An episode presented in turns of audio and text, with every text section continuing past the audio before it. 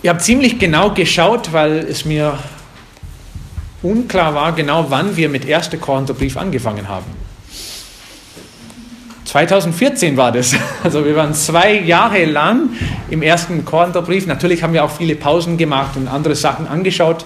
Also nicht jede Woche in dem Brief drin, aber es hat mich gestaunt, dass wir so viel Zeit mit dem Brief verbracht haben.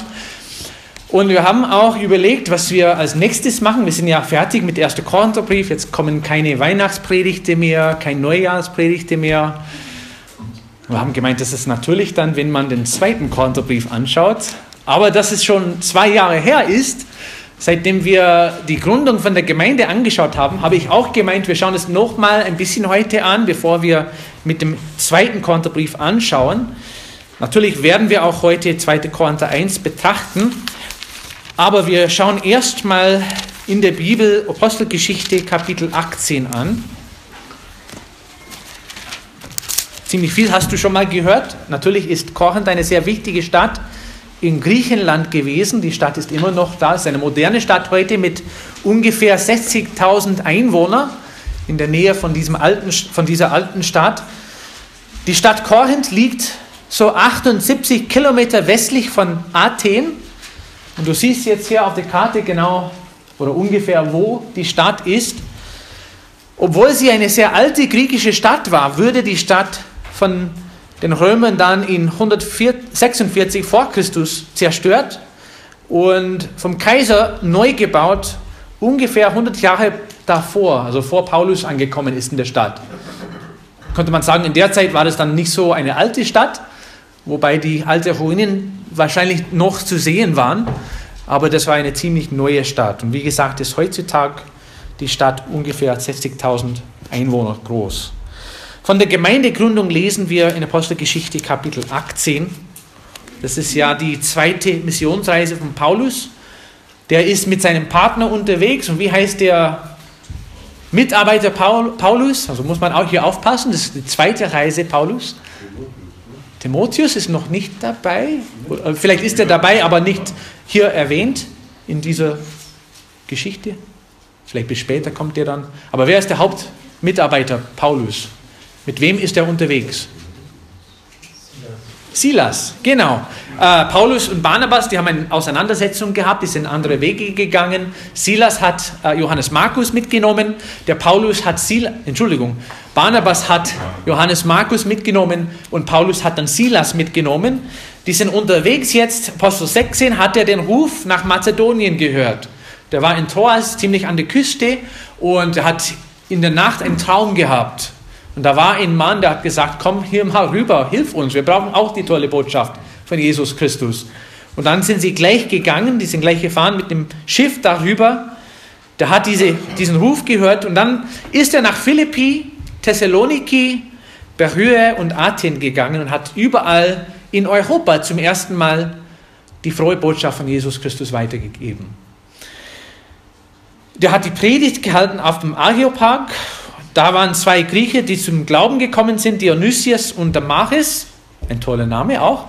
Äh, die sind in Athen zum Glauben gekommen. Und in Kapitel 18 lesen wir im Vers 1, danach verließ aber Paulus Athen und kam nach Korinth. Und dort fand er einen Juden namens Aquila aus Pontus gebürtig, der vor kurzem mit seiner Frau Priscilla aus Italien gekommen war weil Claudius befohlen hatte, dass alle Juden Rom verlassen sollten, zu diesen ging er. Und weil er das gleiche Handwerk hatte, blieb er bei ihnen und arbeitete. Sie waren nämlich vom Beruf Zeltmacher. Und da hat Paulus, also sagen wir heutzutage, ein Glück gehabt, das war vom Herrn geführt, äh, dass er dieses Ehepaar kennenlernen dürfte. Die waren auch nicht lange in Korinth, die waren nicht dort gebürtig, die sind einfach da gelandet, weil sie ausgetrieben worden sind aus Rom. Die waren Geschäftsleute, die haben ihr eigenes Geschäfts, äh, Geschäft dort aufgemacht und die haben auch ein Haus gehabt, die haben auch in ihrem Haus die Gemeinde gründen lassen. Und die haben dann ziemlich viel mit Paulus zusammengearbeitet. Hier steht auch nichts von der Bekehrung von Aquila und Priscilla. Wir gehen davon aus, die sind schon davor zum Glauben gekommen. Und irgendwie haben sie dann einander gefunden Vers 4, er hatte aber jeden Sabbat Unterredungen in der Synagoge und überzeugte Juden und Griechen. Als aber Silas und Timotheus, das stimmt, Timotheus auch dabei ist, aus Mazedonien äh, ankamen, wurde Paulus durch den Geist gedrängt, den Juden zu bezeugen, dass Jesus der Christus ist.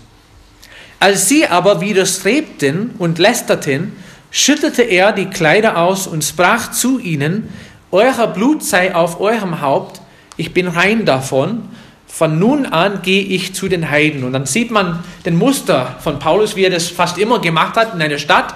Der ist erstmal zu den Juden gegangen. Das hat er auch in Philippi gemacht, selbst wo da keine Synagoge war. Aber der hat den Ort gefunden, wo die Leute sich getroffen haben, um zu beten.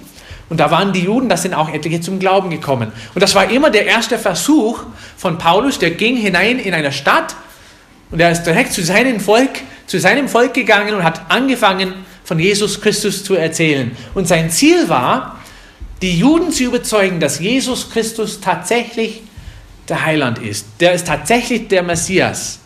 Und manchmal kam die Botschaft besser an als anders. Also hier sind auch etliche Leute, in den Synagogen zum Glauben gekommen, aber nicht viele.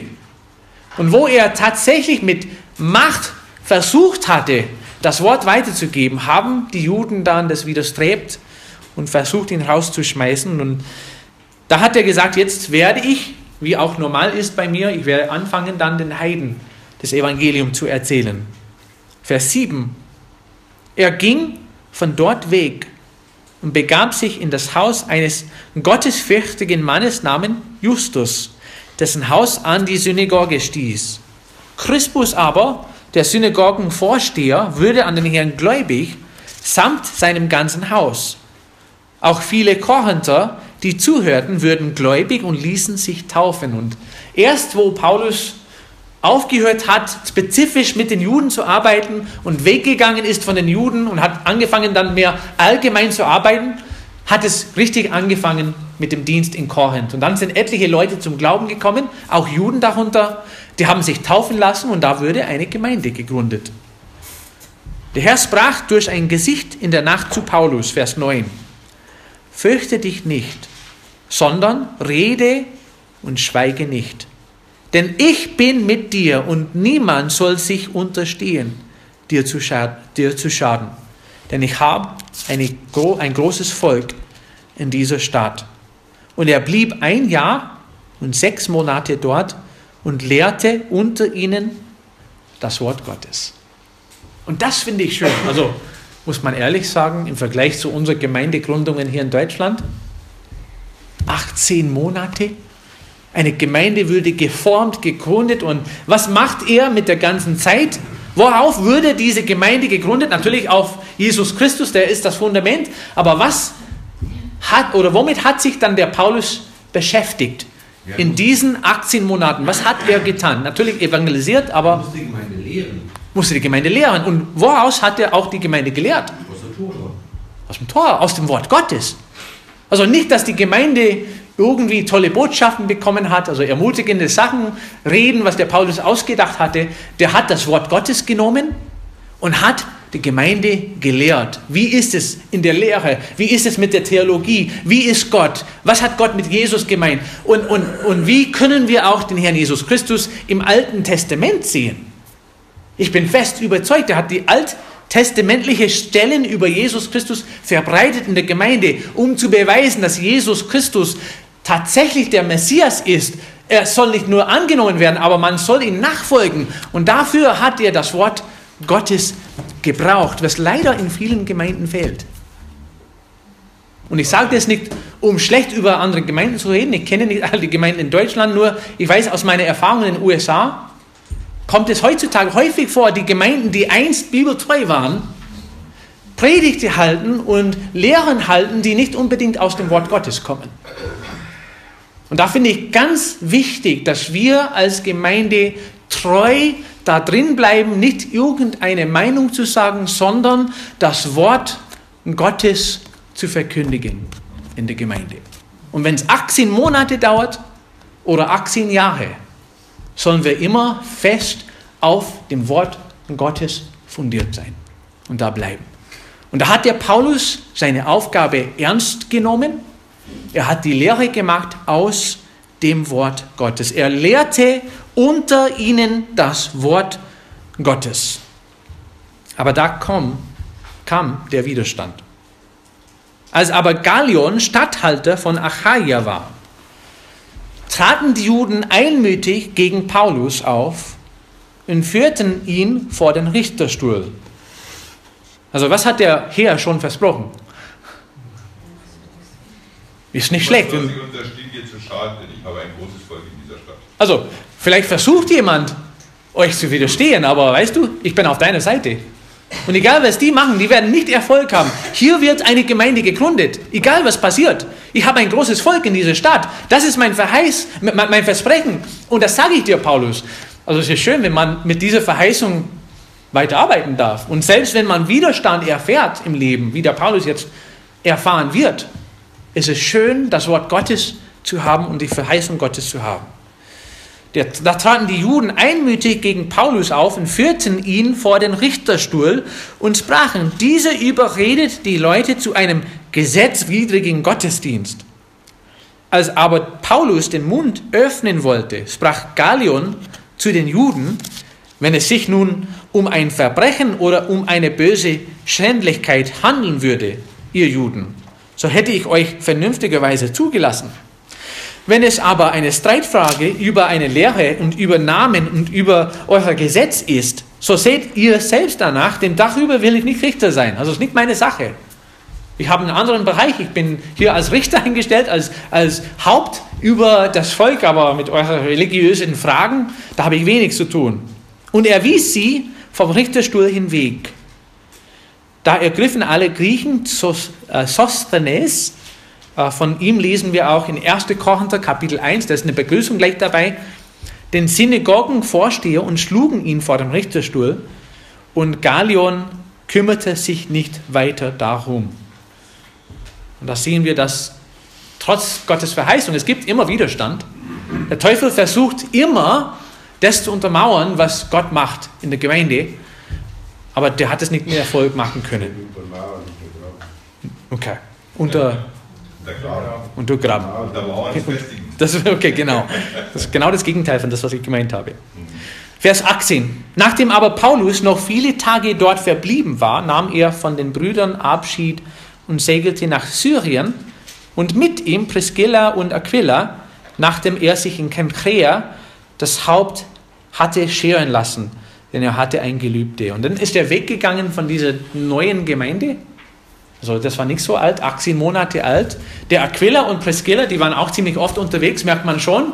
Sie sind neulich nach Korinth gekommen, die waren etliche Zeit dort und jetzt sind sie unterwegs mit dem Paulus. Die waren fest im Dienst mit dem Paulus unterwegs.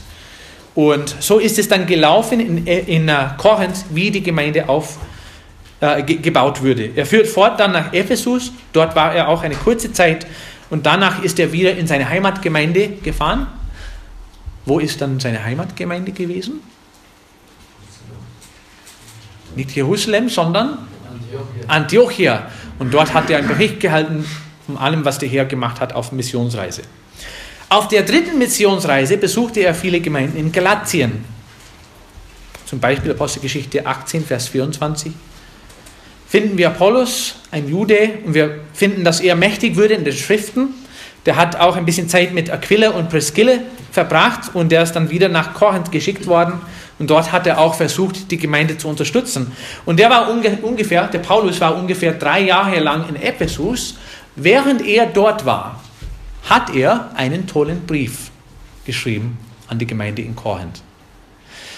Ich sage einen tollen Brief, weil der musste auch etliche Sachen korrigieren in der Gemeinde. Es ist nicht viel Zeit vergangen. Aber trotzdem ist in der Gemeinde ein paar Sachen, sind in der Gemeinde ein paar Sachen schief gelaufen. Und er hat den ersten Korintherbrief geschickt und den haben wir schon betrachtet und angeschaut. Was war das Thema, falls ihr das noch im Kopf habt? Vor zwei Jahren angefangen. Was war das Thema? Was war das Ziel von diesem Brief in 1. Korinther? Natürlich konnte man sagen, er wollte die Probleme dann besprechen er wollte etliche Sachen ausräumen aus der Gemeinde, aber wie? Es gibt ein paar Hinweise. Ich sage euch einen großen Tipp vielleicht, 1. Korinther 13. Liebe. Und fast zum Schluss hat er einen Satz geäußert, Waffe ist ein 1. Korinther, Kapitel 16, das kommt auch gleich dann. Wacht, bleibt fest im Glauben, aber Kapitel 16 und Vers 14, wer mag das vorlesen? Alle eure Dinge lasset in der Liebe geschehen. Lasst alles in der Liebe geschehen. Hey, Gemeinde, passt gut auf, ihr habt Probleme in der Gemeinde. Ihr müsst auch handeln. Es muss gehandelt werden in der Gemeinde, aber alles, was ihr tut, auch wenn ihr handelt, es soll in der Liebe geschehen. Und die Gemeinde hat gehandelt. Die Gemeinde hat den Brief angenommen, die haben nicht immer richtig gehandelt, die haben nicht immer richtig reagiert, aber die haben versucht, sich dann auf den richtigen Weg zu bringen. Der Paulus ist natürlich nochmal vorbeigekommen. Da hat schon am Ende geschrieben, hat es angedeutet, dass er nochmal vorbeischauen wollte. Und in 2. Korinther Kapitel 12, Vers 14 lesen wir, dass er das nochmal geschafft hat. Jetzt schreibt er, ich habe vor, nochmal euch zu besuchen. Vers 14, sehe, zum dritten Mal bin ich nun bereit, zu euch zu kommen. Also zum ersten Mal war er dort, hat die Gemeinde gegründet, ist weggegangen, hat einen Brief an die Gemeinde geschrieben, wo er gesagt hat, ich will euch nochmal besuchen, ihr sollt euch bereitstellen, mich zu empfangen. Dann ist er nochmal vorbeigegangen und jetzt schreibt er am Ende von 2. Korintherbrief, dass er nochmal das vorhat, die Gemeinde zu besuchen. Also irgendwie zwischendrin hat er nochmal einen Besuch gemacht und auch zwischenzeitlich hat er einen anderen Brief geschrieben, den wir wahrscheinlich nicht haben heute. Also manche meinen, dass es erste Korinther ist, dieser schwere Brief, was er mit Tränen geschrieben hat, aber die meisten sind schon überzeugt, dass Paulus einen anderen Brief geschrieben hat und wir lesen davon in 2. Korinther Kapitel 2 und Vers 4.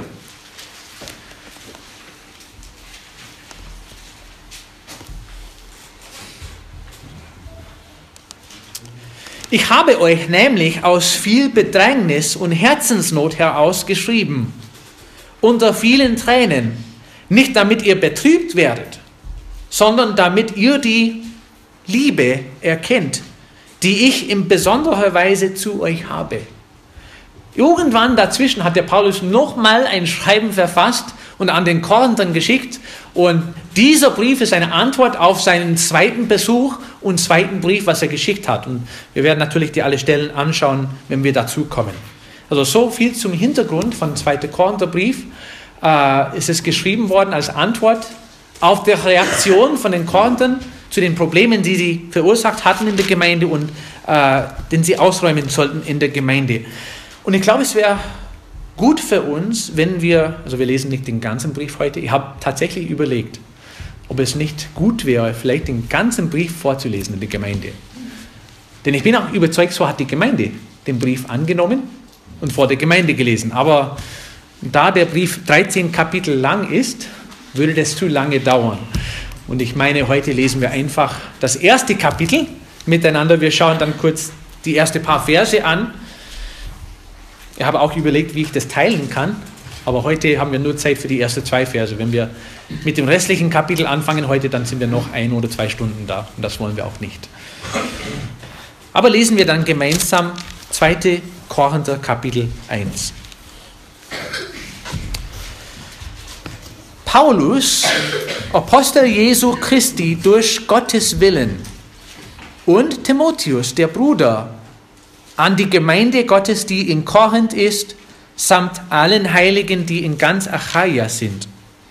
Gnade sei mit euch und Friede von Gott, unserem Vater und dem Herrn Jesus Christus.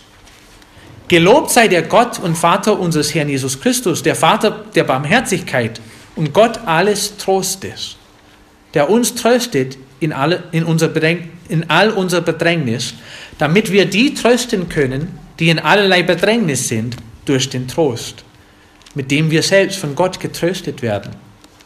Denn wie die Leiden des Christus sich reichlich über uns ergießen, so fließt auch durch Christus reichlich unser Trost. Haben wir Bedrängnis, so geschieht es zu eurem Trost und eurer Rettung, die sich wirksam erweist in standhafter Erduldung derselben Leiden, die auch wir erleiden werden wir getröstet, so geschieht es zu eurem Trost und eurer Rettung. Und unsere Hoffnung für euch ist gewiss, da wir wissen, gleich wie ihr Anteil an den Leiden habt, so auch am Trost. Denn wir wollen euch, Brüder, nicht in Unkenntnis lassen über unser Bedrängnis, die uns in der Provinz Asia widerfahren ist, dass wir übermäßig schwer zu tragen hatten, über unser Vermögen hinaus, so dass wir selbst am Leben verzweifelten. Ja, wir hatten in uns selbst schon das Todesurteil, damit wir nicht auf uns selbst vertrauten, sondern auf Gott, der die Toten auferweckt. Er hat uns denn aus solcher großer Todesgefahr gerettet und rettet uns noch. Und wir hoffen auf ihn, dass er uns auch ferner retten wird. Wobei auch ihr mitwirkt durch eure Fürbitte für uns, damit wegen der von vielen Personen für uns erbetenen Gnadengabe auch von vielen gedankt werde um unseren Denn dies ist unser Ruhm, das Zeugnis unseres Gewissens, dass wir in Einfalt und göttlicher Lauterkeit, nicht in fleischlicher Weisheit, sondern in göttlicher Gnade gewandelt sind in der Welt, besonders aber bei euch. Denn wir schreiben euch nichts anderes, als was ihr lest oder auch erkennt. Ich hoffe aber, dass ihr uns auch vollständig erkennen werdet, wie ihr uns zum Teil schon erkannt habt, nämlich, dass wir euch zum Ruhm gereichen, gereichen so wie auch ihr uns am Tag des Herrn Jesus. In dieser Zuversicht nahm ich mir vor, zuerst zu euch zu kommen, damit ihr eine weitere Gnade empfangt und über euch durchzureisen nach Mazedonien und von Mazedonien wieder zu euch zu kommen, um von euch nach Judäa geleitet zu werden. Habe ich nun leichtfertig gehandelt, als ich mich dies vornahm? Oder mache ich überhaupt meine Pläne nach dem Fleisch? sodass bei mir das Ja, Ja auch Nein, Nein wäre. Doch Gott ist treu, sodass unser Wort an euch nicht Ja und Nein gewesen ist. Denn der Sohn Gottes, Jesus Christus, der durch uns unter euch verkündigt worden ist, durch mich und Silvanus und Timotheus, der war nicht Ja und Nein, sondern in ihm das Ja geschehen. So denn viele Verheißungen Gottes es gibt, in ihm ist das Ja und ihm auch das Amen, Gott zum Lob durch uns. Gott aber, der uns zusammen mit euch in Christus fest gegründet und uns gesalbt hat. Und er hat uns auch ja versiegelt und das Unterpfand des Geistes in, unseren Herz, in unser Herzen gegeben. Ich berufe mich aber auf Gott als Zeugen für meine Seele, dass ich, um euch zu schonen, nicht nach Korinth noch nicht nach Korinth gekommen bin. Nicht, dass wir Herren sein wollten über euren Glauben, sondern wir sind Gehilfen eurer Freude, denn ihr steht fest im Glauben. Und da merkt man schon, was der Paulus vorhatte. So ein bisschen über seine Pläne wollte er erzählen, ein bisschen, bisschen über Gott und seine Souveränität. Also ich will zu euch kommen, aber ich will nicht versprechen und also ja soll ja heißen, nein soll nein heißen, aber eigentlich ist es Gott, der die Pläne macht und bestimmt, was wir machen. Aber gleich zum Anfang hat er sich nochmal vorgestellt, als wäre es eine Frage geben, als würde es eine Frage geben, wer schreibt. Also ich, Paulus, Apostel Jesu Christi durch Gottes Willen. Da gibt es keine Frage, wer diesen Brief geschrieben hat. Der Paulus identifiziert sich selbst. Und wie hat er sich nochmal vorgestellt. Also was ist er vom Beruf? Zeltmacher, kann man sagen. Aber der stellt sich niemals so vor. Er stellt sich immer als Apostel vor. Okay, der hat mehrere Berufe gehabt, könnte man sagen. Der ist natürlich Zeltmacher. Schriftgelehrter, ne? Schriftgelehrter, der, der war ein wichtiger Mensch, Theologe, hoch ausgebildet. Also er hat auch mit den Händen gut arbeiten können. Aber der hat sich nie als solches vorgestellt.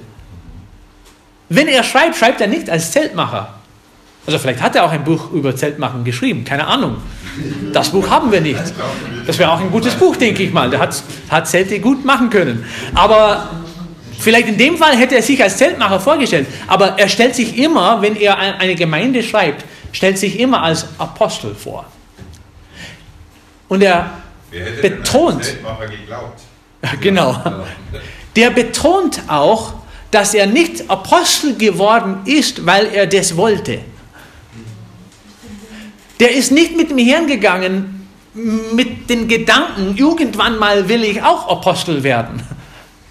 Er hat einfach den Herrn getroffen. Der Herr hat sein Leben total verändert.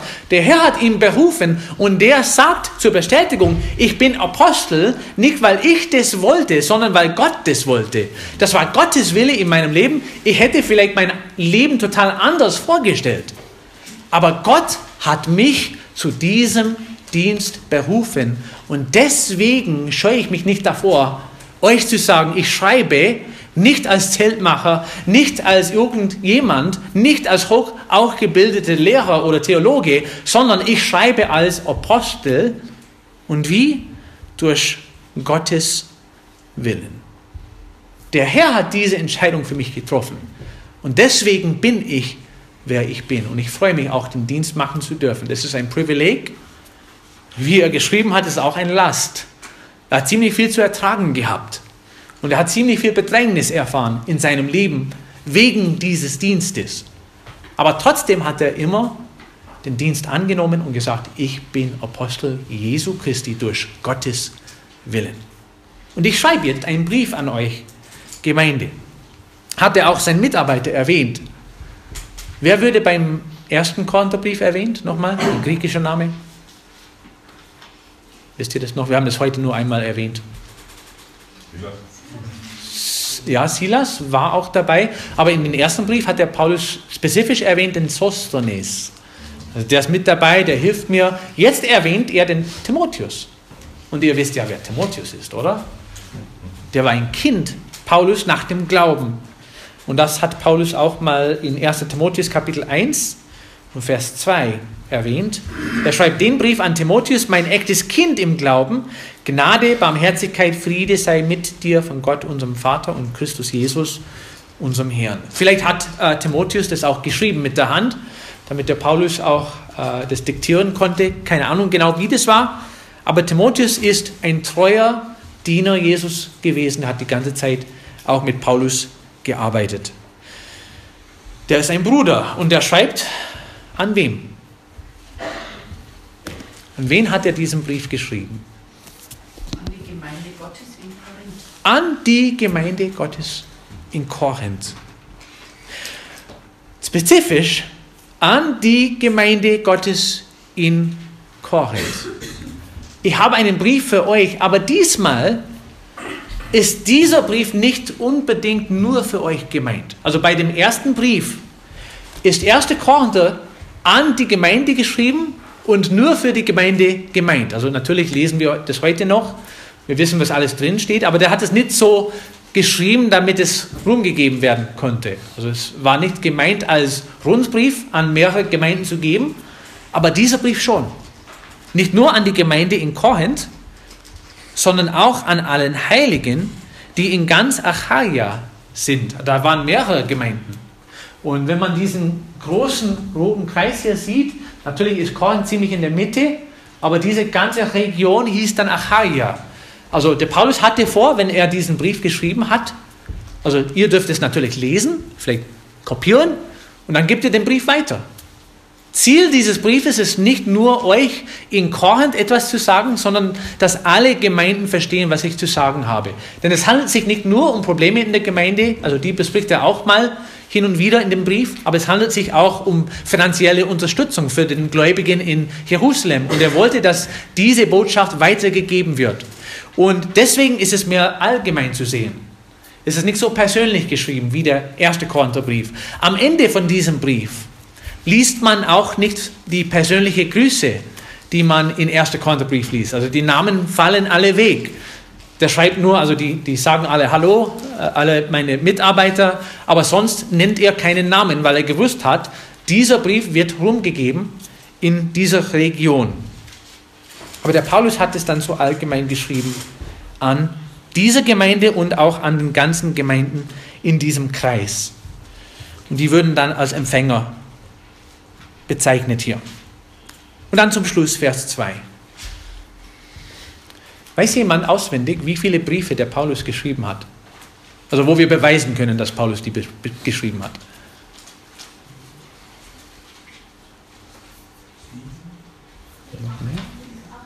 Zehn. 13. Drei Jahre hast du gleich gehabt. Schnell durchgezählt war es. Das ging schnell. 13 Briefe. Und möchte jemand raten, wie oft Paulus in der Begrüßung von Gnade und Friede geschrieben hat? Jedes Mal. In alle 13 Briefe hat Paulus der Gemeinde Gottes Gnade und Gottes Friede gewünscht. Das lesen wir, Vers 2. Gnade sei mit euch und Friede von Gott, unserem Vater und dem Herrn Jesus Christus.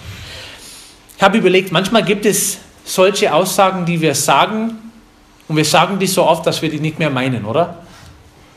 In Englisch, es gibt How are you doing? Dürfen wir ehrlich sein? Die meisten Amerikaner wollen nicht wissen, wie es dir geht. Die sagen das halt. Hey, how you doing? Oh, jetzt fangen sie an zu erzählen. Es gibt manche Leute, vor denen ich Angst habe, dass sie alles erzählen, wie es ihnen geht. Also dann stehe ich da 20, 30 Minuten und ich höre alles. Ist auch nicht schlecht. Aber manchmal sagen wir das aus Gewohnheit. Aber ich bin überzeugt, der Paulus hat es nicht aus Gewohnheit geschrieben. Auch wenn er das 13 Mal geschrieben hat, der Paulus hat sein Leben in diese Gemeinde investiert. Der hat gelitten um diese Gemeinde willen. Und er wollte tatsächlich, dass diese Gemeinde Gottes Gnade und Friede erfährt. Was ist denn Gnade? Gnade ist unverdiente Vergünstigung. Im Gegensatz zu Barmherzigkeit, ich habe es immer so erklärt, Gnade ist das, was ich kriege, was ich nicht verdient habe. Etwas Gutes, was ich bekomme, ohne dass ich das irgendwie verdient habe oder äh, dass ich etwas dafür machen müsste. Das ist ein Geschenk. So ist die Gnade, so ist auch das Heil. Denn durch Gottes Gnade sind wir gerettet, nicht aus Werken. Es ist etwas unverdient, was wir bekommen. Barmherzigkeit gegenseitig ist das, was wir nicht bekommen, was wir doch verdient hätten zum Beispiel eine Strafe. Wenn wir Barmherzigkeit erfahren, vielleicht müssen wir die Strafe nicht bezahlen, die wir doch verdient hätten. Aber Gott, äh, der, Gott durch den Paulus wünscht hier der Gemeinde in Korinth Gottes Gnade. Und dann wünscht er sich auch, oder wünscht er der Gemeinde Friede im Herrn. Friede ist ein heilsamer Zustand der Stille oder Ruhe als die Abwesenheit von Störung oder Beunruhigung. Der Friede ist etwas, was man ziemlich oft in der Welt bespricht, aber was die Welt überhaupt nicht versteht. Es gibt ja eine weltliche Friede. Jesus hat schon davon erzählt. Frieden hinterlasse ich euch.